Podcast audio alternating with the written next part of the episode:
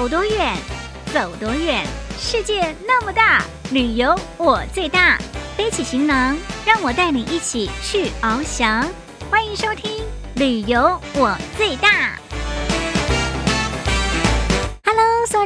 大家新年快乐！欢迎收听二零二二虎道福道春节特别节目，我就是旅游小魔女林亚。今天是元宵节，所以我们当然要体验跟元宵有关的东西喽。今天呢，小雅要带我们一起来世界共饮一杯茶，一杯好的茶真的是可以做到很好的国民外交哦。而今天呢，咱们要去喝喝张普的好茶，而且听一下张普的茶风。另外呢，孟凡就要带我们来到张普去体验春节的民俗元宵穿灯脚，哇，非常的有趣哦。听说呢，当年新娶进门的新娘子，还有当年刚生下小男孩的小媳妇儿，都要在元宵这一天打扮得非常的漂亮，而去过那个灯棚，象征着一整年的好运当头哦。咱们去瞧瞧吧，Let's go。祈福送福，心服口服，福山福水，福人福事。二零二二春节联播，虎到福到。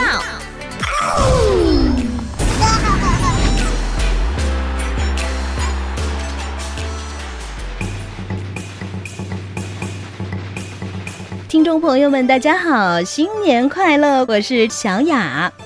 闽人通番皆自漳州粤港出洋。漳州茶叶作为漳州人舌尖上引以为傲的味蕾产品，由粤港出海，乘风破浪，飘扬至海外。一片小小茶叶，在它成为世界饮品的四个多世纪的时间里，始终包含的挥之不去的漳州元素，其中以漳州粤港最为活跃。到了明万历年间。漳州茶叶也随着海上丝绸之路一同外销。漳州市博物馆工作人员陈玲介绍说：“据当时记载当中呢，经由这个粤港也被称为天子南库嘛，就粤港出口的商品多达一百一十四种之多。在这众多商品当中，茶叶应该说是一直稳居前三甲的。悠悠茗香，飘香万里。”彼时，粤港出口的茶叶已销往邻近的东亚、东南亚国家。《陇海县志》记载道：“明嘉靖元年，即有武夷岩茶、安溪乌龙茶、龙溪灵山茶由粤港出口。”当时通过粤港输到世界各地的的茶叶，不仅仅包括漳州茶，还有包括比如说像闽北的武夷。包括像那个我们邻近的安溪等等的这些，就是主要产茶区的茶叶，也都有通过粤港输送出去。所以，当然在这个就是众多地区的产茶地区的这些当中，肯定是漳州茶是占据比较重要的位置的。嗯，比如说像漳州平和的祁兰茶，海城县的太武山茶，包括漳浦县的那个玳瑁山茶，还有龙溪县的北蒙尼山市的那个茶，在当时其实都是。非常出名的，当然在这个时候的话，也是这一部分的茶叶也是做了重要的一个出口的。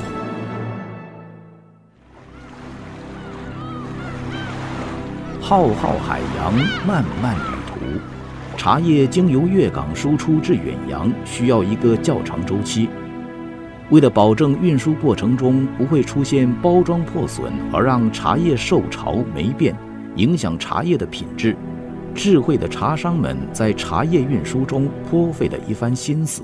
当时最早是荷兰当局，就是通过一个法规来规定，就规定说，就是当时贩卖过去的这些高级的茶叶，都是要用精致的白金器皿来分装，然后再来装箱。这样运输的，那在这之后的话，出口的茶叶也一概的由原来的桶装改成了箱装。那比如说像那个呃，仅仅是毛茶的包装，就有包括楼装，就是那个竹篓的篓楼装，还有袋装，还有箱装。等等的三四种的形式方式还是比较多。然后篓装之茶的话呢，里面还会有用有一些是用竹叶来啊套住啊，还有一些是用纸，就是纸先给它密封包裹，然后再装到篓子里面去。然后呢，袋装则主要是以本地的土布白土布或者是洋布，然后呢，再接下来再再包装进去的，所以就是在包装上面是比较讲究的，为了保证它的品质。茶在全世界变成了几乎与面包和大米一样重要的物质了，饮茶成为他们生活的一部分。今天，不管是来自哪个国家的人，只要谈到茶，都有说不完的话题。清茶一杯，便是亲密无间。一个世界共饮一杯茶。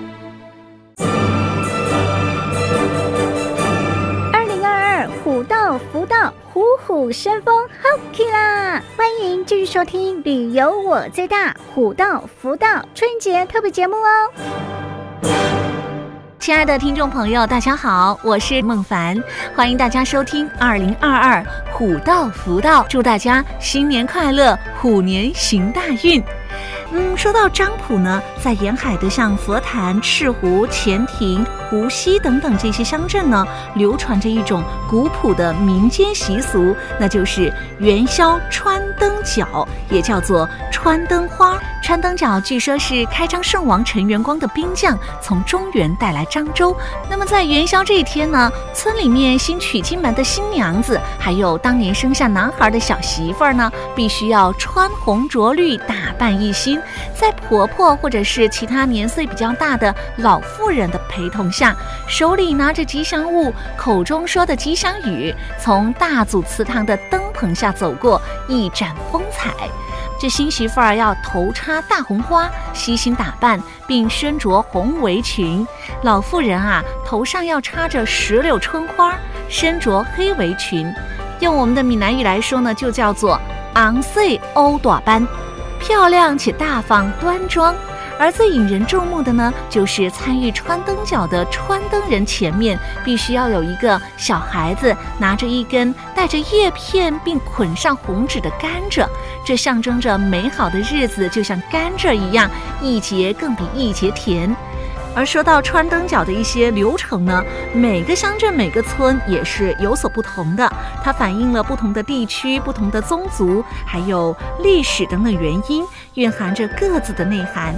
就拿佛坛镇的东板村来说，东板村位于我们漳浦县东北面沿海，三面环水，一面依山，是漳浦代姓居住地。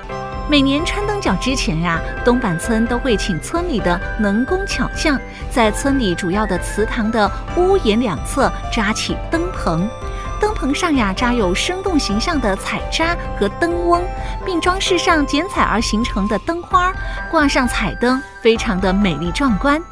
东板人祖辈与海打交道，在茫茫大海中唤起东板人希望之光的，常常是多见于沿海作为船标用的高塔。塔使东板人想到家，想到团圆和所有的幸福，因此啊，东板人的灯棚会选择塔的形式。那么在穿灯脚开始之前呢，东板人会在村里的保生大帝庙前摆着一个大火炉。